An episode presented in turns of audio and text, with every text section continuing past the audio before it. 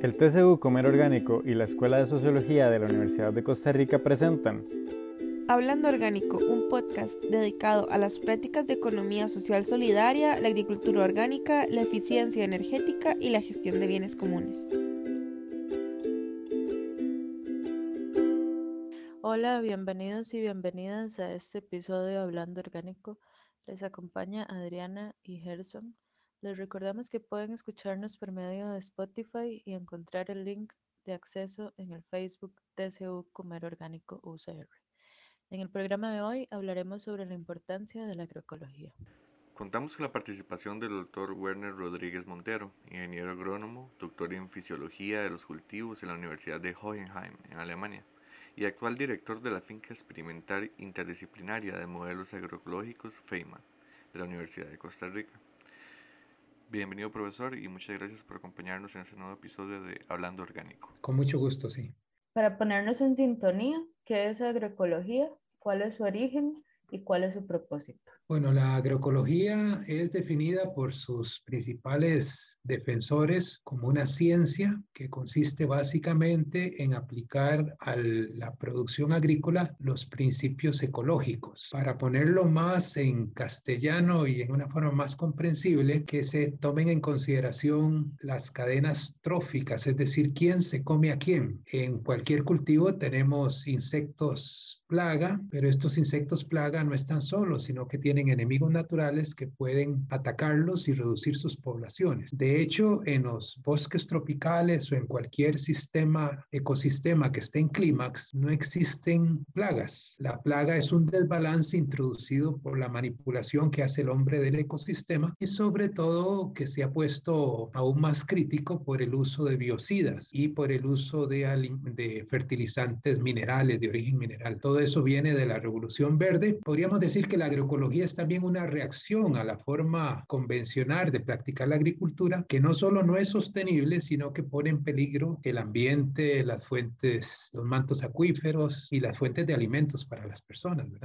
¿Existe una diferencia entre entre agroecología y agricultura orgánica? Sí, en, en, agroecología no se está haciendo una adhesión a un protocolo formal como sí existe en el caso de la agricultura orgánica. En el caso de la agricultura orgánica, por ejemplo, en Costa Rica tenemos una ley y si ustedes quieren producir cualquier cosa orgánica, tienen que exponerse a un auditoraje y un auditor calificado pues establecería con fe pública si efectivamente el producto que ustedes están ofreciendo al mercado tiene la condición de orgánico. No se aceptan en absoluto ningún biocida, ¿verdad? En el caso de la agroecología no, se, no es tan restrictivo. Y además, otra diferencia es que la agroecología, por lo menos sus principales exponentes, dicen que no se trata solo de la forma de producir, se trata también de las consecuencias socioeconómicas que esa forma de producir tiene en la sociedad. Eh, don Miguel Altieri, por ejemplo, que es uno de los mayores exponentes de la agroecología,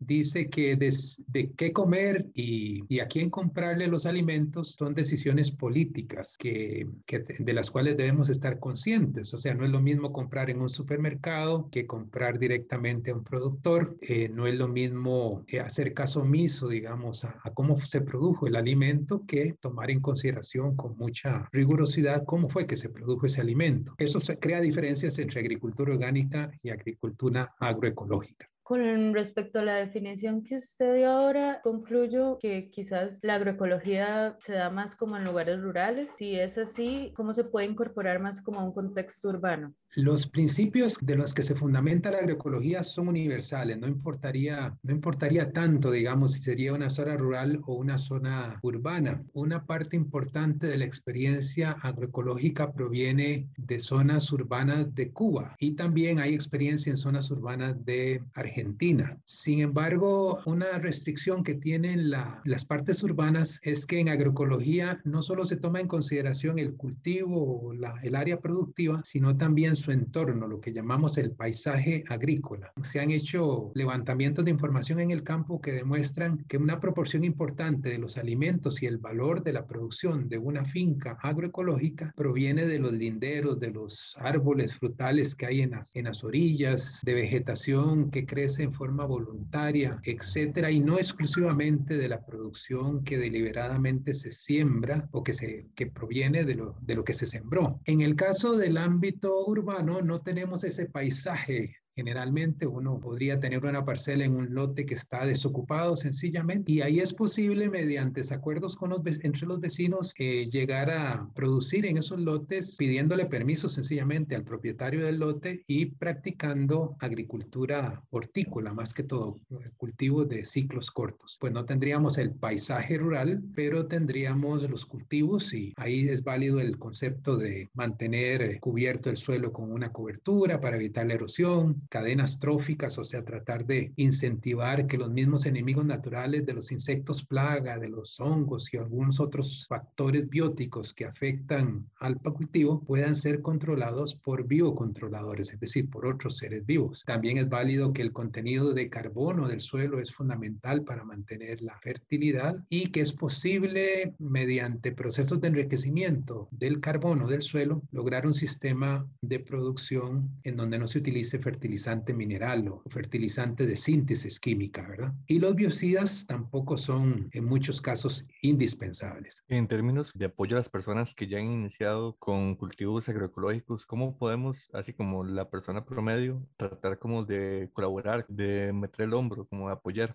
Bueno, la universidad tiene varias iniciativas que llevan el nombre de agroecología. Hay unas asociadas a la Vicerrectoría de Acción Social, de los cuales si ustedes escriben en, en YouTube agroecología UCR, ahí le van a salir varios videos en donde se explican cómo son las fincas agroecológicas. Eso viene también del Centro de Agricultura Orgánica que tiene el, el INA en la Chinchilla de Cartago, ¿verdad? También se han interesado por difundir sus conocimientos utilizando utilizando la metodología de, de videos cortos. Y ahí se habla de varias fincas agroecológicas que funcionan como faros agroecológicos, son lugares donde uno puede visitar y eventualmente empaparse de cómo es que funciona. También la Comisión Institucional de Seguridad Alimentaria y Nutricional, que es en donde participa, bueno, en forma muy destacada la Escuela de Nutrición Humana y también yo tengo participación y varios colegas de la Facultad de Ciencias Agroalimentarias, podría hacerse el contacto con Marianela o, o con AFEIMA con la finca experimental interdisciplinaria de modelos agroecológicos que yo dirijo, para eventualmente gestionar algún tipo de, de apoyo. Nosotros canalizaríamos la solicitud a, la entidad o a las personas que tendrían la mayor, la mayor posibilidad de apoyo. Con mucho gusto estaríamos anuentes a, a coadyuvar a que alguna iniciativa en este sentido se, se cuaje, ¿verdad? ¿Cómo puede uno adentrarse o buscar un poco más de información sobre implementar eh, la agroecología si no se es un experto en el tema, digamos. Alguien que no tenga mucho conocimiento de cultivos, manejo de cultivos, ¿cómo puede empezar a aprender o empezar a informarse sobre la agroecología? Hay una serie de palabras claves, digamos, que estarían asociadas al concepto. Y yo sugeriría hacer una búsqueda en YouTube. Lo digo porque ver videos es una forma bastante eficiente, creo yo, de, de ganar conocimiento en muy poco tiempo y también de visualizar si eso que, me está, que yo interpreté de una forma realmente es así en la realidad, porque podemos pues ver grupos humanos, digamos, practicando agroecología y puede uno también medir si, si es eso lo que realmente quiere hacer. Utilizar estas palabras claves para, para hacer una búsqueda de videos. Uno sería agroecología Costa Rica. Si les interesa un poco más la fundamentación teórica, podrían usar el nombre de Miguel Altieri, que durante muchos años fue el presidente de la eh, asociación, la Sociedad Científica de Agroecología de América Latina. Otro expresidente de esa misma sociedad es Santiago Salmerón, que es eh, argentino. Como ustedes saben, Argentina ha sido abatida de unos años para acá por una crisis económica profunda. Pasó de ser un país que tenía menos de un 20% de pobres, o sea, una condición incluso mejor que la de Costa Rica, a un país que tuvo un 50% de pobreza, que es más o menos lo que, en lo que se encuentran en este momento. Entonces, ya en esas situaciones, la agroecología, sobre todo urbana o suburbana, viene siendo una forma de enfrentar eh, la crisis de escasez de alimentos. O sea, ustedes saben que no hay seguridad alimentaria si uno no tiene acceso a los alimentos y eso requiere o se tiene el alimento en una parcela o se tiene el dinero para comprar el alimento en algún lugar, ¿verdad? Luego hay otros elementos, otras palabras claves un poco más específicas como sería eh, cultivos de cobertura. Luego se puede buscar información en biocarbón. La forma de pasar del sistema convencional al sistema agroecológico es reconocer que yo tengo que tener un suelo saludable y que un suelo saludable es aquel que tiene una proporción alta de materia orgánica. La estrategia de la agricultura convencional es comprar los fertilizantes minerales y aplicarlos al suelo, lo cual tiene un, un costo elevado. Y además, esos fertilizantes minerales entran en conflicto con los microorganismos del suelo porque son sales que tienen una altísima solubilidad, se lavan con mucha facilidad de los suelos y entonces no permiten mantener una oferta de los nutrientes en forma sostenida, sino que son más bien pequeñas explosiones, digamos, cada vez que se fertiliza hay mucho, mucho alimento disponible, pero poco tiempo después, debido a la gran cantidad de lluvia que tenemos en nuestras condiciones, pues eso se lava, se pierde. En cambio, cuando se usa la materia orgánica como reservorio de nutrientes, se tiene una liberación lenta de los nutrientes y se tiene además una interacción una mayor actividad de los microorganismos del suelo, que son los descomponedores de la materia orgánica y son también los que se asocian con las plantas. Las plantas les dan azúcar y los microorganismos les dan minerales. Quizás no todo el mundo sabe esto, pero realmente mucho antes de que existiera la revolución verde de los años 50 del siglo pasado, la agricultura tiene 10.000 años, ¿verdad? Entonces, durante más de 9.500 años, la agricultura se hacía sin usar fertilizantes eh, minerales. Era sostenible. Hay zonas en el mundo la producción de arroz en Asia o la, la producción de hortalizas tipo chinampa en, en, México que demuestran que es posible producir en el mismo suelo durante miles de años, pero es necesario elaborar o desarrollar estrategias ecológicas que hagan que el suelo se mantenga saludable. Y eso significa tomar en consideración a los microorganismos que participan en la salud del suelo. Y profe, así como para ir ya cerrando este episodio del podcast, usted nos mencionaba la CISAN, nos mencionaba la finca experimental, la FEIMA, pero ¿cuál ha sido otras facetas del papel de la UCR como, como apoyo y como divulgación y desarrollo de la agroecología? Bueno, en el plan de estudios de la carrera de agronomía figura un curso que se llama agroecología, casualmente. Es, de un, es, un, curso obligatorio que tiene una duración de un semestre. Entonces, yo he notado de unos años para acá que esas generaciones de estudiantes, las más recientes, tienen una gran, un gran interés por formas alternativas de producción. A los jóvenes les interesa mucho las tecnologías verdes, les interesa la sostenibilidad. Creo que tienen una gran sensibilidad al valor nutricional de los alimentos y a que ser inocuos, o sea que no le deben, no deben comprometer su salud. Luego, si ustedes hacen una búsqueda eh, de proyectos de investigación y proyectos de acción social en el campo agroecológica, pues van van a encontrar decenas de proyectos, que es otra forma en que la universidad trata de, de, comunicar esa información. Y bueno, hay otras experiencias aún más viejas de más de 25 años. Yo me acuerdo cuando la Escuela de Antropología con Margarita Bolaños tenía un taller que consistía básicamente en distribuir alimentos en la universidad y en otros lugares que provenían directamente de productores de la zona de Cartago. Y había ahí algo que ahora, que bueno, en, en aquel tiempo se llamaban de otras formas, en este momento se llaman economía solidaria,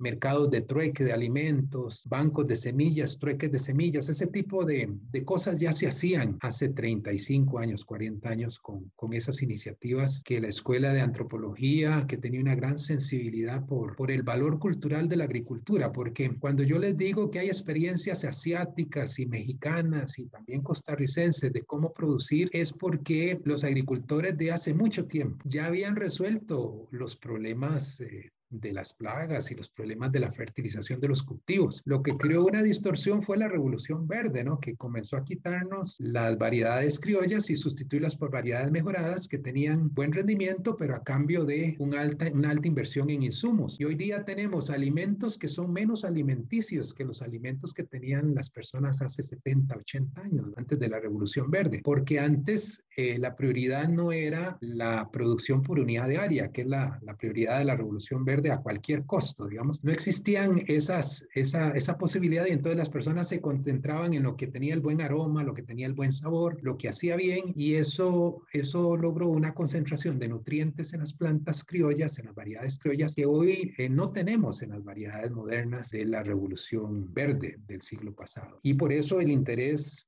o la visión de ver que la agricultura en última instancia es un hecho cultural, es un hecho histórico, y por eso la Escuela de Antropología desde hace 40 años se preocupó por ese tipo de, temática, ¿verdad? Profe, no sé si le gustaría tal vez dar un poco más de ejemplos como locales eh, que sean más tangibles para la gente, tal vez, eh, sobre cómo se ha implementado incluso, como dice usted en el pasado, ¿verdad? De las personas como digamos este tipo de, de, sistemas de cultivos que son como maíz, calabaza y esto, ¿verdad? Tal vez mencionarlo un poco. Eh, Correcto. Para que la gente se, se familiarice un poquito más con el término que no es estrictamente asociado a la agricultura orgánica. Bueno, quizás eh, en esa línea, otro de los principios fundamentales de la agroecología es la biodiversidad. Si ustedes revisan la forma convencional de producir alimentos en América Central, existían ahí una, una preocupación en el CATIE por estudiar las ventajas y desventajas de los policultivos o los cultivos mixtos que llamaban. Y entonces resultaba muy claro, por ejemplo, en el caso del Salvador, que tienen también una canícula como el veranillo de San Juan que tenemos acá, eh, pero en el caso de ellos a veces se alarga mucho y todo esto desde luego se ha recrudecido con el cambio climático que hoy día es mucho más fuerte su efecto que el que había en los años 80 del siglo pasado. Y el agricultor que sembraba, el agricultor del Salvador y también nuestros agricultores sembraban maíz, millo y una leguminosa. El millo es un tipo de maíz, solo que es mucho más, eh, lo usan mucho ellos para hacer tortillas. Entonces, en el diálogo que se daba entre el vendedor de la semilla mejorada de maíz y el productor, el, el, el investigador le decía al señor, mire, con esta variedad usted puede producir una tercera parte más de lo que usted está produciendo actualmente. Pero el productor le contestaba, para que ustedes vean el sentido de las cosas, sí, pero cuando viene la canícula, el periodo seco, la variedad de ustedes se muere porque no tolera dos semanas sin agua y la variedad nuestra va a, crecer menos, pero nos produce suficiente para que no nos moramos de hambre. Y el millo que yo le pongo asociado, porque le decía también el investigador, ¿por qué no siembra solo maíz? Así produce más maíz por unidad de área. Bueno, porque mi intención, básicamente, no lo decía así el, el productor, pero, pero era la intención de fondo.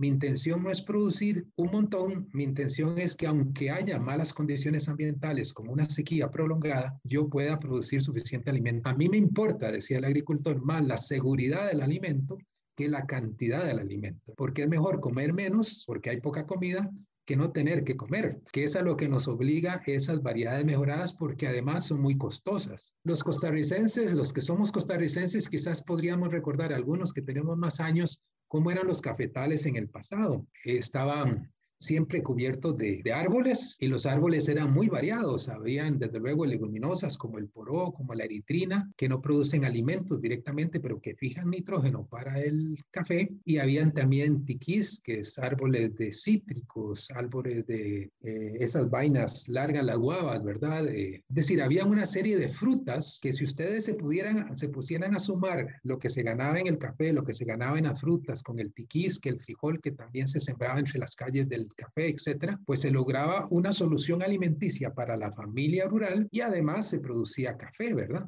Pero cuando se llegó luego al exceso de decir, bueno, quite la sombra porque estas variedades mejoradas que tenemos ahora son, requieren más luz, pues entonces sí, es cierto que reproducen más café, pero solo se siembra café, me quedo sin todas las otras verduras y frutas que estaba produciendo, eso me pone en problemas si el café tiene bajos precios, por ejemplo, que basta que Brasil produzca muy bien y que Vietnam ahora produzca muy bien y el precio del café en el mundo se va al suelo. Entonces se requieren sistemas que sean policultivos de manera de que si uno falla, haya dos, tres o cuatro que den la, que saquen la, la tarea, digamos, de alimentar a la familia rural. Y eso se ha demostrado hasta la saciedad. La famosa asociación maíz-frijol es un ejemplo y también ayote, como usted mencionaba. Luego el café me parece que es un excelente ejemplo y en las zonas más húmedas el cacao también. El cacao asociado a muchas, muchas otras plantas de los trópicos bajos húmedos son muy buenos ejemplos ejemplos de lo que eran los sistemas productivos del pasado, de los cuales hemos, hemos perdido mucha, mucho conocimiento. Y se trata también desde el punto de vista agroecológico de recuperar ese conocimiento hablando con las mayores, con las personas que recuerdan cómo era que se hacían las cosas sin fertilizantes y sin plaguicidas. Profesor, y pues nos queda agradecerle por, por su disposición y, y, por sacar este momentito para compartir un poco el conocimiento y esta parte tan importante que es la divulgación. Desde luego, sí. No, muchísimas gracias a ustedes por tener este tipo de trabajo que contribuye a esa difusión de los conocimientos y por abrirnos las, la, la, posibilidad pues, de intercambiar experiencias, ¿verdad? Que es de lo que se trata en última instancia. Bueno, con esto hemos concluido el episodio de hoy. Muchas gracias al profesor Werner por el tiempo que nos ha dado Recuerden seguirnos y escuchar los demás episodios en Spotify y Facebook. Y les esperamos en el siguiente episodio de Hablando Orgánico.